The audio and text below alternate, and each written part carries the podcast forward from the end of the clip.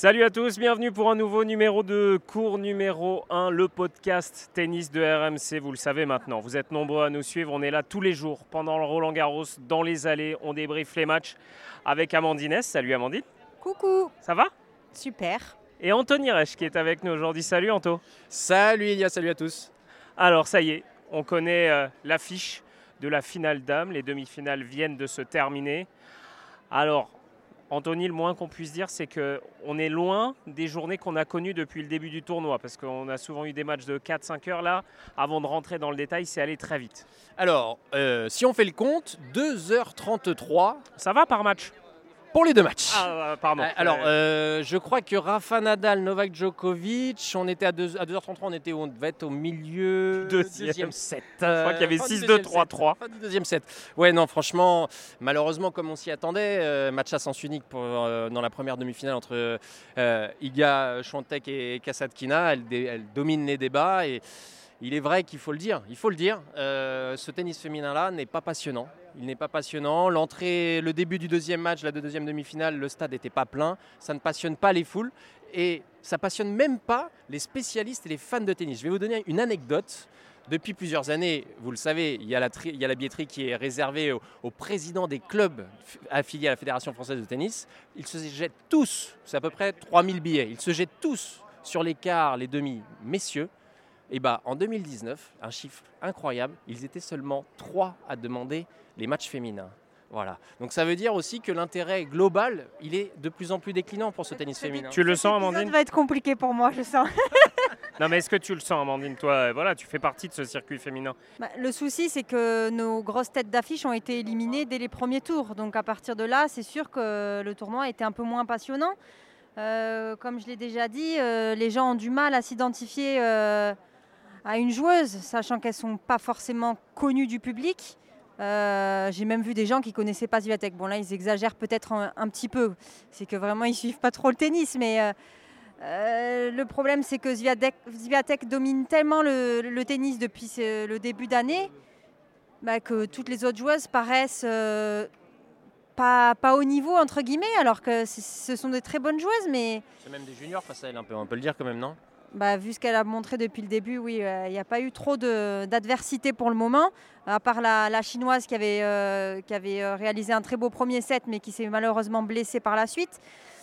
Donc euh, oui, c'est un peu cette journée est un peu décevante. Euh, La pauvre, elle est désespérée. Non, mais- Au final, on se retrouve avec quand même une belle finale. Exactement, c'est ce que j'allais dire. C'est peut-être la finale la plus, euh, la plus espérée, la, la- la meilleure affiche, Amandine, entre donc Iga Swiatek et Coco Gauff. Ce qui est intéressant, c'est que Iga Swiatek est née en 2001, Coco Gauff en 2004. Elles sont toutes jeunes.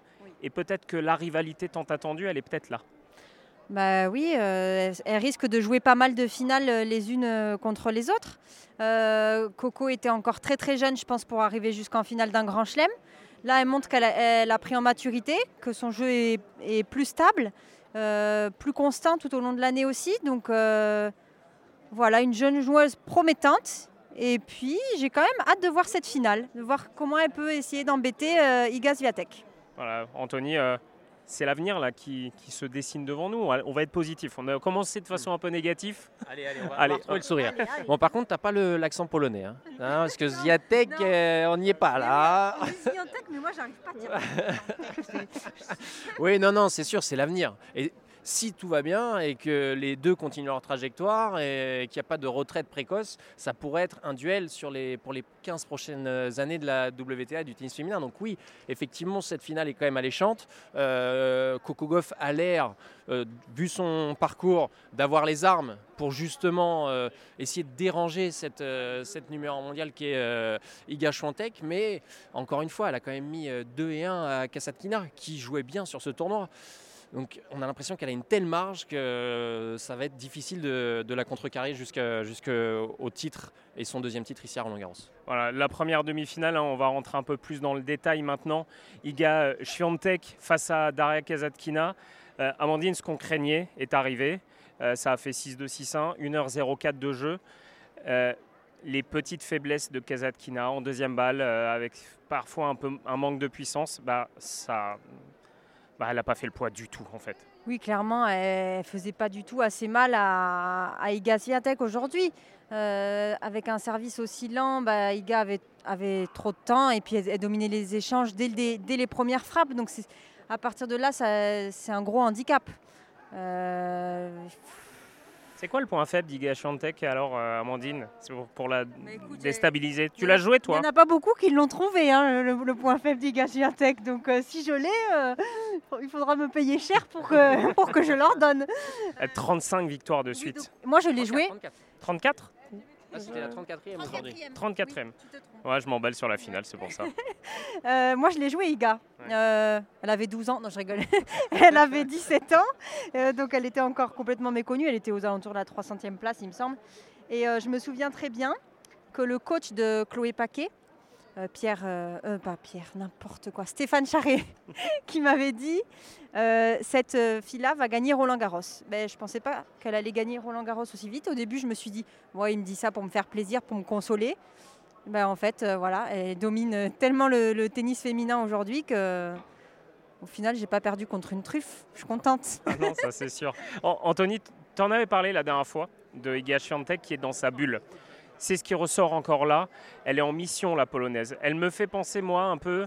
Alors, c'est facile, hein, elle est fan de Rafael Nadal, mais il y a ce côté-là, vraiment routine et vraiment. Je suis là pour gagner et tant que je n'ai pas gagné, la mission n'est pas finie. Oui, oui, elle, est, elle, elle s'est installée un processus, elle s'est mise dans un processus de match, de compétition, qui fait que effectivement tout est millimétré, le moindre geste, la moindre tactique, tout est étudié à l'avance. Il y a cette préparation mentale qui est très très importante chez elle puisqu'elle est suivie par une préparatrice mentale depuis un petit moment et on voit la différence que cela fait dans les, les matchs de très très haut niveau.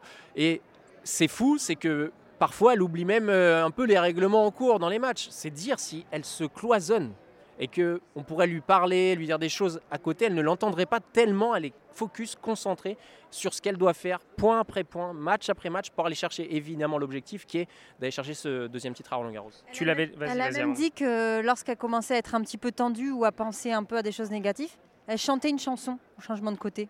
Ça, je trouve ça plutôt sympa. Tu faisais ça toi aussi? Euh, J'aurais dû, peut-être. euh, non, mais ce que disait Anthony, quand tu l'as joué, Amandine, tu l'as ressenti déjà, ce côté euh, très carré mal, malgré ses 16 ans, 17 ans? Exactement, ça a été robotisé dès son plus jeune âge. Et on voyait qu'elle était programmée à être vraiment une championne et à être la numéro une mondiale. Ça se voyait euh, dans, ses routines et dans ses routines de, de match. Et preuve justement de, ce, on va dire presque de cette programmation qu'elle a en elle, elle a changé d'équipementier euh, raquette à une période. Elle était historiquement avec l'équipementier français Technifibre. Et elle, elle est passée dans une autre marque. Ça n'a pas duré très longtemps. Comme si en fin de compte, elle avait une sorte de perte de repère. Hop, elle est revenue euh, avec la marque française et hop, d'un coup, c'est reparti, c'était à nouveau concluant et tu as l'impression qu'elle va jouer à vie avec cette raquette. Euh, c'est pour ça hein, qu'on dit, on fait le rapprochement avec Rafael Nadal hein, sur ce côté euh, vraiment carré. Iga Swiatek donc qualifiée pour sa deuxième finale à Roland elle avait gagné en 2020. Euh, face à elle donc Coco Gauff qui est sortie gagnante de ce duel face à Martina Trevisan, 6-3-6-1. Coco Gauff, elle t'a impressionné, elle a 18 ans, on le rappelle, on a l'impression qu'elle est là depuis longtemps parce qu'elle est arrivée à 14 ans, Coco Gauff, sur le circuit ça y est, peut-être qu'elle a passé ce cap, euh, tu disais, à 18 ans seulement bah, Déjà, c'est une joueuse très charismatique, je trouve.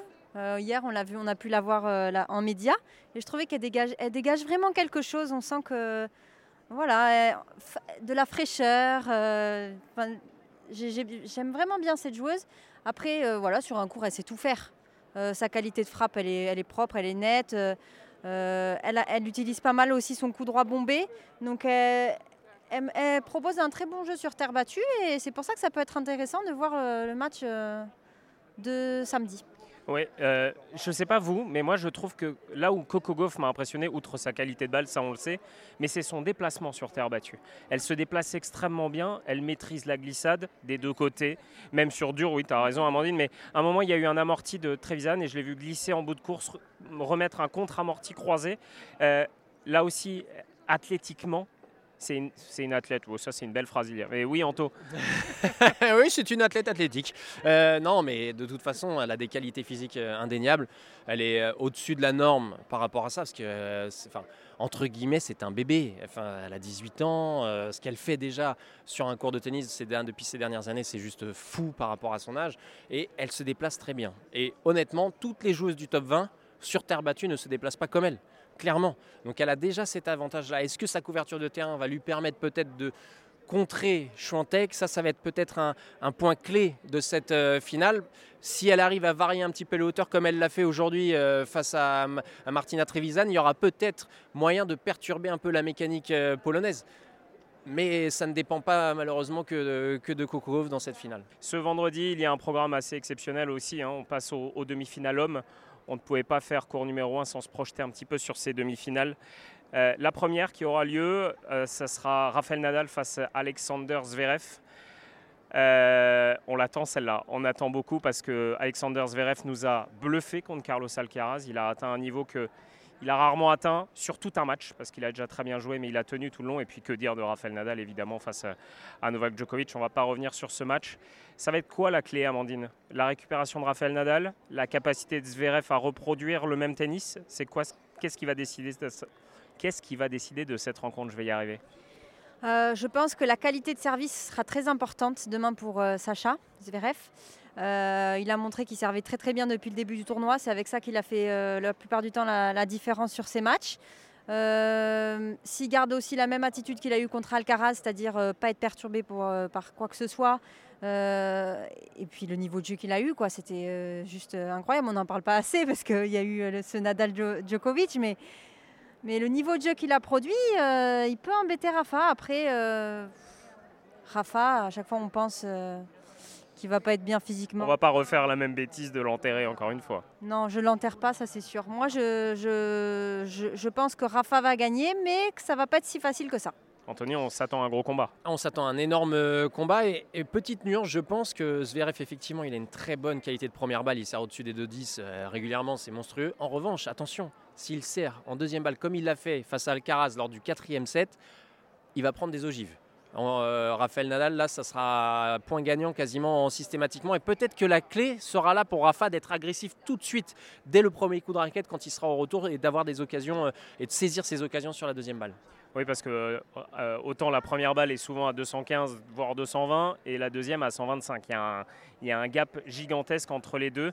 Euh, on ne va pas vous cacher quoi que ce soit. C'est vrai qu'on commence à se demander si euh, on n'assisterait pas au dernier Roland Garros de Rafael Nadal. Pas parce qu'on a des infos, mais parce que lui donne des petits signes en conférence de presse. Il l'a dit à plusieurs reprises, je ne sais pas si c'est mon dernier Roland Garros, je ne sais pas si c'est mon dernier match. Amandine, s'il soulève le trophée dimanche et qu'il nous fait un discours, euh, je, m'en vais. Alors bon, à part tes sentiments personnels pour Rafael Nadal, euh, tu serais étonné ou pas? Bien sûr que tout le monde sera étonné, bien sûr que tout le monde sera déçu qu'un tel euh, champion s'en aille, mais d'un autre côté, je me dis que ça serait la meilleure des façons de, de partir aussi, de partir sur une 14e victoire ici à Roland Garros qui est son jardin. Je pense que ça serait euh, une décision raisonnable. Après, s'il la prend aussi, c'est que, bah, c'est que lui, tout simplement, ne se sent plus capable d'aller s'entraîner tous les jours avec cette douleur qu'il a au pied, de partir en tournoi euh, en étant à chaque fois incertain de savoir s'il pourra être à 100%. Donc moi, je pense qu'à partir du moment où il prendra sa décision, ça sera la bonne. Et s'il décide de le faire ici à Roland Garros, tout le monde sera triste, mais je pense que ça sera euh, une belle fin. Et puis il se connaît par cœur, hein, de toute façon, Rafael Nadal. Euh, voilà, ici, Anthony, son pied, euh, ça a l'air d'aller, mais on, ne sait pas à quel point il est à la douleur, à quel point il est sous antidouleur, on ne le sait pas tout ça. Et, n'oublions pas que, franchement, euh, rappelons-nous ce qui s'est passé pendant les qualifications quand il est arrivé ici à Paris, porte d'Auteuil. Il a commencé à s'entraîner, il n'était pas si mobile que ça. Il y a même eu une séance qui a été euh, fermée à tous les accrédités, photographes compris. Notre, notre camarade Eric Salio s'est fait un peu jeter par la sécurité parce qu'il tentait quand même aussi de regarder des tribunes euh, la séance d'entraînement. Ce jour-là, ça aurait peut-être pu basculer dans un sens comme dans l'autre. Finalement, on, se posait la question s'il n'allait pas déclarer forfait. On se posait la question. Ça avait l'air vraiment. Euh, il y avait un vrai, vrai mauvais état d'esprit. C'était pas la bonne euh, dynamique. Et puis il est resté, il a continué, il a enchaîné les matchs. Pour l'instant, sur aucun match, On a senti une sorte de, de douleur apparente, en tout cas de nos yeux à nous, comme on a pu, on a pu le voir à Rome où il boitait, etc. Donc c'est qu'il y a un miracle permanent, il est, il est certainement traité, euh, son médecin est là, ce qui le rassure beaucoup, et il le dit à chaque conférence de presse qu'il a faite depuis 15 jours, il le dit, c'est peut-être mon dernier match à Roland Garros, c'est peut-être mon dernier tournoi. Il donne des indications, Raphaël Nadal, et Benito, nous son, son, chef de presse, nous l'avait dit, il le fait de lui-même.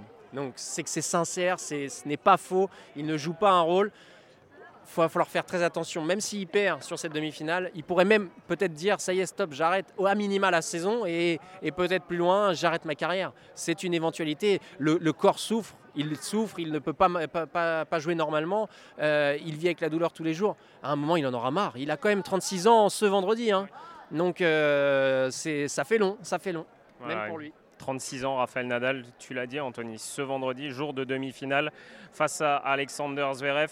Ça, ce sera la première affiche. On surveillera évidemment les déclarations de Raphaël Nadal. Vous ne raterez rien dans cours numéro 1 de toutes les annonces potentielles de Raphaël Nadal. Deuxième demi-finale, euh, celle-là on l'attendait moins. Casper euh, Rude, bon, huitième mondial, face à Marin Silic. Marin Silic, le croate, qui vit une deuxième jeunesse, qui joue très très bien au tennis. Il est très impressionnant. Il a battu André Roublev, il a battu Danil Medvedev. Amandine, comment tu vois cette euh, demi-finale avec deux styles totalement opposés? Bah déjà, Marine, pour revenir sur Marine Silic, je trouve qu'il bouge comme un mec qui fait 1m50. Quoi. C'est impressionnant. Le jeu de jambes qu'il a, alors qu'il mesure, je sais pas combien mesure. 1m98. C'est impressionnant le jeu de jambes qu'il a. On a, retrouvé, on a l'impression qu'il a retrouvé cette fraîcheur, cette envie, euh, cette motivation. L'échange qu'il a avec son clan est aussi euh, impressionnant. On le sent vraiment transcender durant ce Roland Garros. Donc ça va être un match Ouais, très, très intéressant. Très, ouais. Je suis d'accord avec toi, Amandine. Moi, il me rappelle le Marin Cilic qui a éliminé, enfin qui a fait gagner la Coupe Davis à la Croatie en 2018 à Lille face à l'équipe de France. Tout le monde disait non mais attendez les gars, ils sortent du, euh, dernier tournoi euh, sur dur, ils vont arriver les Croates, ils n'auront que 4 jours pour s'entraîner et le gars pendant 3 jours, il jouait le feu. Il jouait le feu. Il a, il a battu quasiment à lui tout seul l'équipe de France sur cette finale-là. C'est le même niveau de jeu. Il est stratosphérique. Et puis, avec la force de frappe de Marin Cilic, son coup droit, son service, 33 aces, 82 coups gagnants contre Roublev, que ce soit sur dur ou sur terre battue. Euh, c'est la même histoire. C'est la même histoire. Et malgré les années qui passent, euh, il n'est pas dérangé par les déplacements, même si on sait qu'il a quelques points faibles euh, quand il est un peu ouvert, etc. Il n'est pas dérangé. Ça peut être intéressant de voir s'il va encore une fois tenir la longueur sur un possible 5-7 face à Rude, parce que Rude va falloir quand même. Euh... un sacré client aussi, oui. C'est très très très très solide, euh, très compact.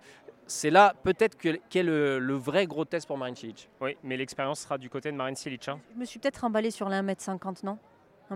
J'ai dit qu'il avait un jeu de jambes comme un, mec, un mec d'un mètre cinquante. Il n'y en a pas beaucoup qui font un mètre cinquante. Non, non, tu t'es emballé. Tu t'es emballé, c'est vrai. C'est vrai. Euh, Marin Silic, qui sera pas le favori sur le papier au niveau du classement, mais au niveau de l'expérience, lui, il a déjà gagné un Grand Chelem, alors que Casper Rude, ça sera sa première demi-finale en Grand Chelem, le Norvégien. On verra. Ça va être une belle opposition de style aussi dans cette rencontre pour euh, voir cette finale donc dimanche entre euh, soit Rafael Nadal et Sacha Zverev, soit Marin Silic ou Casper euh, Rude. Voilà les demi-finales.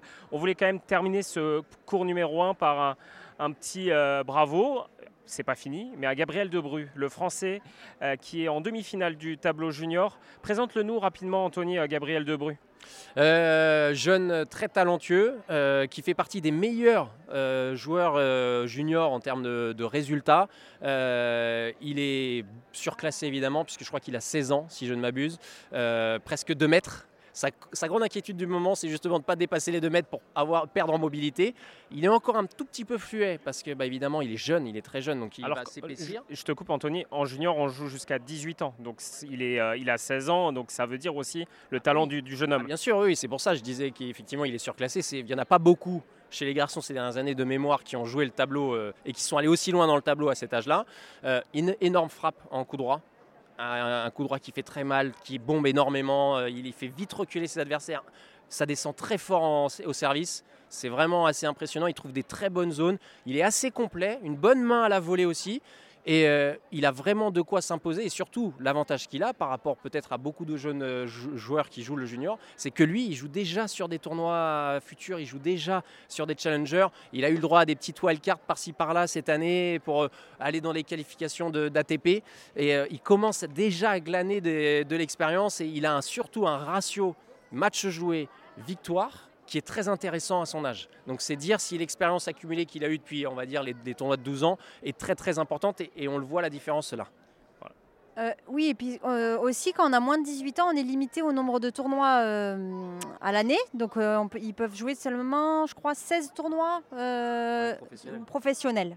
Voilà. Donc c'est bien de, pouvoir essayer de mixer les deux, que ce soit junior et le circuit professionnel, pour aussi commencer à se mettre petit à petit dans, le bain du, du, circuit pro qui est on va le dire, complètement différent du circuit junior aussi.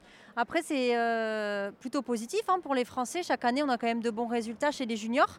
L'année dernière, c'était une finale. Euh, deux, les, quatre demi-finalistes l'année dernière étaient français. Français. Euh, Elsa Jacquemot qui a gagné il y a deux ans. Voilà, c'est positif pour nos Français. Ça montre que la nouvelle génération est en construction. Allez, on va terminer sur cette note positive. On continuera à vous le présenter demain. Il joue sa demi-finale aussi ce vendredi.